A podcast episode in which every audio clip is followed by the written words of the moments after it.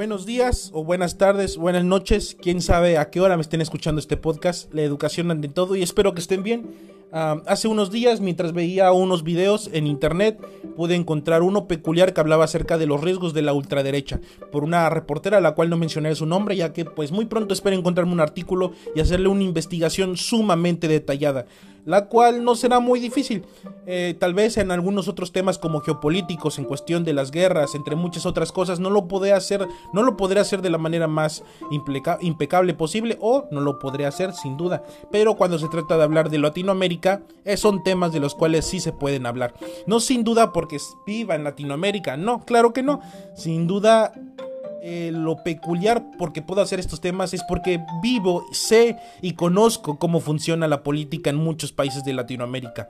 Sin duda, por más que la gente intente evadir lo que está pasando, está pasando. Y mucha gente sufre por lo que está pasando. Muere, eh, pues no llega a fin de mes. Lo que pase o cómo suceda, lo sabemos por por culpa de los políticos corruptos que tenemos.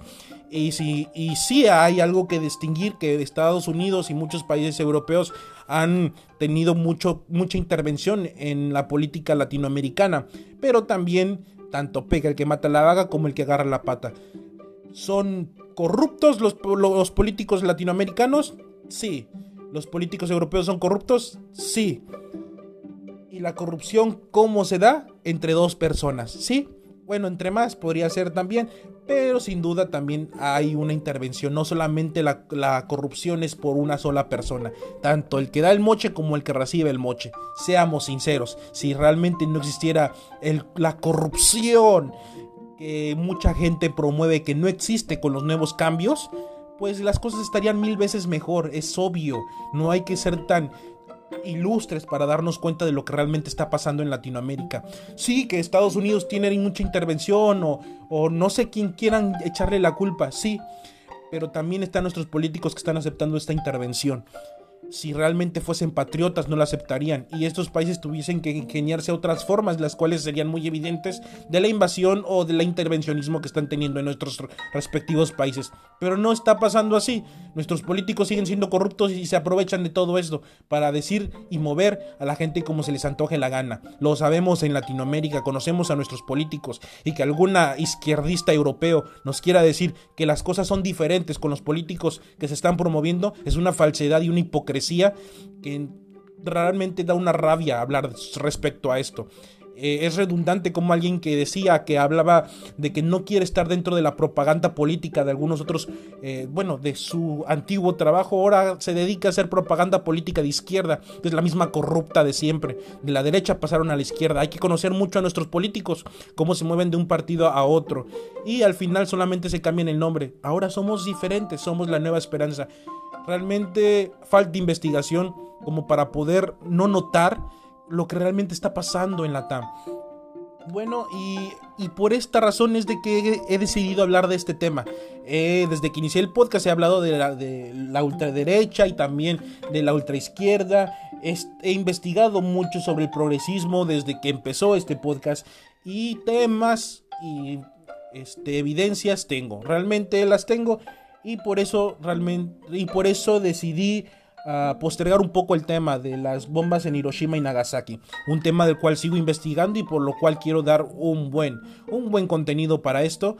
Eh, me he encontrado con algunas cosas muy curiosas de las cuales yo compartiré en su momento hablando de este tema, pero por ahora necesito hablar de este tema ya que puede que pierda la importancia y hablando acerca de las nuevas elecciones que se vienen para el 2024 en México y también en Estados Unidos, pues es muy necesario hablar de esto y porque más adelante hablaré también de eso. Eh, recientemente fueron las elecciones en Argentina y desafortunadamente se tienen que elegir lo menos peor. Algo que a veces no entienden las personas y algunas personas realmente lo comprenden de que en Latinoamérica se tiene que buscar lo menos peor, es justo y necesario. De ahí empezamos a mejorar constantemente. Pero si quieres votar por lo peor pero con otro nombre, no esperes que las cosas cambien, porque nuestros políticos van a seguir siendo la misma porquería que siempre. Porque solamente se cambiaron de nombre, siguen con las mañas de siempre. No hay que ser tan ilustres para darnos cuenta de lo que realmente está pasando. Bueno, y con esto hablaremos de los riesgos de la ultraderecha y cómo es de que los reporteros condenan este tipo de acciones que realmente son un peligro para la nación, la democracia y la autonomía de cada eh, ciudad o democracia o como le quieran llamar respectivamente de sus intereses. Y sí, hablaremos de todo esto y de algunos eh, conceptos de los cuales me tuve que dar cuenta. Ah, mira, realmente no lo sabía mientras estaba investigando esto. Bueno, eh, leía un artículo, el cual perdí el nombre del artículo en mis notas, pero sin duda lo encontraré nuevamente y haré un nuevo podcast sobre ese artículo, sobre todo ese artículo y de las falacias que realmente resalta. Yo esperaba algo totalmente imparcial, pero no lo encontré. Ah, buscaba artículos igual sobre CNN hablando de la manera más imparcial posible de los problemas de la ultraderecha y la izquierda, pero sin duda se inclinan más de un lado que de otro. Y me cuestiono por qué pasa eso. O, o porque tal vez estoy mal, ¿no? Tal vez yo realmente estoy mal y estoy viendo algo bueno en donde no lo hay. Pero al final no tenía que hacer las investigaciones y las preguntas correctas para encontrar la información correcta. Y no es de que lo, lo esté haciendo de manera muy subjetiva, claro que no. Solamente tengo que leer los artículos que no están hablando de la ultraderecha y ver cómo la ultraderecha ha estado pues inmiscuida ahí sin que nos demos cuenta. Hablaba, encontraba mucho sobre desde qué las principales funciones que debe cumplir un gobierno y pues encontré mucho sobre la seguridad eh, eh, me tocó investigar mucho sobre Mesopotamia, sobre cuáles eran eh, los primeros grupos humanos y cosas por el estilo, ¿no? De la sociedad, cómo fue importante para la supervivencia de la misma especie humana y así sucesivamente, cómo pues ciertos grupos se unían para poder formar grandes sociedades. Me encontré con Mesopotamia, una de las ciudades más impresionantes de la época en aquellos tiempos, donde pues era realmente sustentable. Un gobierno totalmente sustentable. Eh, me encontré con muchas características especiales sobre que en su momento fueron invadidos y cómo el gobierno, pues el objetivo del gobierno era la seguridad de esa nación que habían conformado, eh, la división que tenía Mesopotamia como con algunas partes principales, eh, como una tipo república, ¿no? Lo que en su momento no era conocido así, pero sí era similar a una república. Eh, fue increíble realmente cómo estuve investigando sobre mucho sobre Mesopotamia y dentro de todo esto pues encontré lo que era el servicio principal del gobierno pues aparte de la recaudación de impuestos, servía para nutrir el ejército. Y el ejército pues tenía que estar constituido principalmente, o, más bien estructurado para tener un poder central en donde pues el jefe de los ejércitos era el que defendía, bueno más bien el gobernante era el jefe de los ejércitos y era el que tenía que defender la nación como tal de cualquier invasión, cualquier injusticia. Me encontré también una, una frase muy eh, maravillosa que es de un tal... Eh, de un tal Ricardo Crops. La vida en, en comunidad obliga a establecer reglas y continuar algunos y, y constituir alguna autoridad que, que, deba cumplir las leyes. Eh, y así es como empecé toda esta, e, esta parte, ¿no? De cómo también en el artículo menciona de cómo la nueva derecha eh, pues como la ultraderecha es algo más como punk, un tipo de rebeldía, ¿no? Que cabe mencionar y con palabras de la misma, eh, del mismo artículo de la revista dice lo nuevo punk, eh, pilares estadounidenses, propiedad privada, la familia, la patria y una nueva versión étnica de la nación, pilares del capitalismo. y pues todo esto ha pasado constantemente. Hemos encontrado miles de información acerca del problema del capitalismo, eh, la sociedad, cómo empieza a percibir el capitalismo totalmente distinto. Pero cuando encontré los pilares principales y, estaba buscando mucho acerca de la ultraderecha, pues también encontré como algo malo. Eh, tiene argumentos tanto como de grupos extremistas, eh, que fomentan la, el odio y algunas características no buenas para una buena sociedad. Pero cuando vemos los pilares principales de los cuales hace énfasis en la misma revista, es como la propiedad privada, la familia y la patria. Cosas que son tan esenciales para una persona que deberían contemplar como algo muy real que debe tener todas las personas.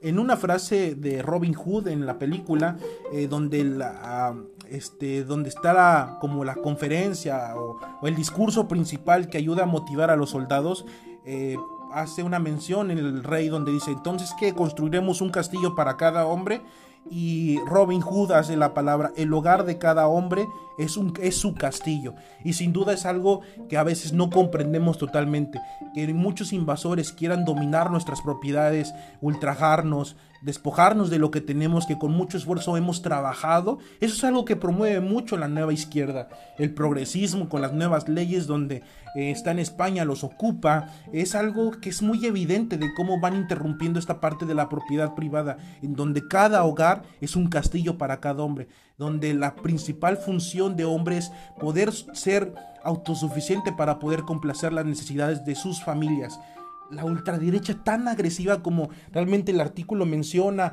o como muchos medios de comunicación enfatizan de los grandes riesgos de un hombre capitalista, eh, conservador, que cree en Dios, que trabaja por su familia, realmente no son riesgos eh, pues fundamentados en algo que puedan provocar un gran caos social. Eh, nos ponen en comparación o ponen a la gente de ultraderecha como los extremistas del Islam que están dispuestos a morir sacrificando a muchas personas, pero eso no es el, no es el principio fundamental de la nueva derecha o de la ultraderecha. Sé que a veces se hace mención como con los del Ku Klux Klan y todo, y sí, sin duda era como una derecha, pero era un grupo extremista como tal. Hay que ser la especificación de lo que son cada grupo. Un grupo extremista es cuando tomo, todo lo toma de manera extrema, es el cientificado común, el extremismo. Eh, eh, cuando alguien tiene una creencia muy arraigada y la pone a un nivel extremo, podemos agarrar el concepto extremista. Eh, tal vez se hace mención mucho con la ultraderecha, pero no es tan así.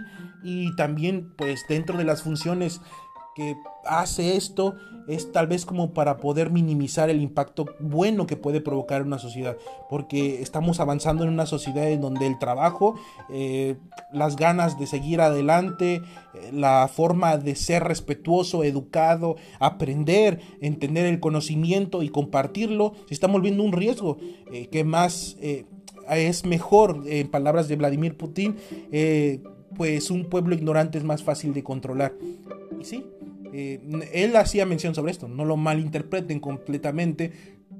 También hace mención de que un pueblo erudito es menos fácil de controlar, es muy difícil de controlar más bien, y hace también la mención de que es muy importante que las personas puedan educarse para poder entender las decisiones de su política y las decisiones que creen que no les afecta, pero realmente sí les afecta de maneras muy pequeñas, de maneras muy grandes, hay un eh, gran cambio en los cuales puede cambiar eh, en vuestras vidas para siempre. Y todo esto, ¿por qué? Porque si realmente se educan, pueden entender cuando un político solamente está viendo por beneficio de sí mismo, tratando de controlar a las personas.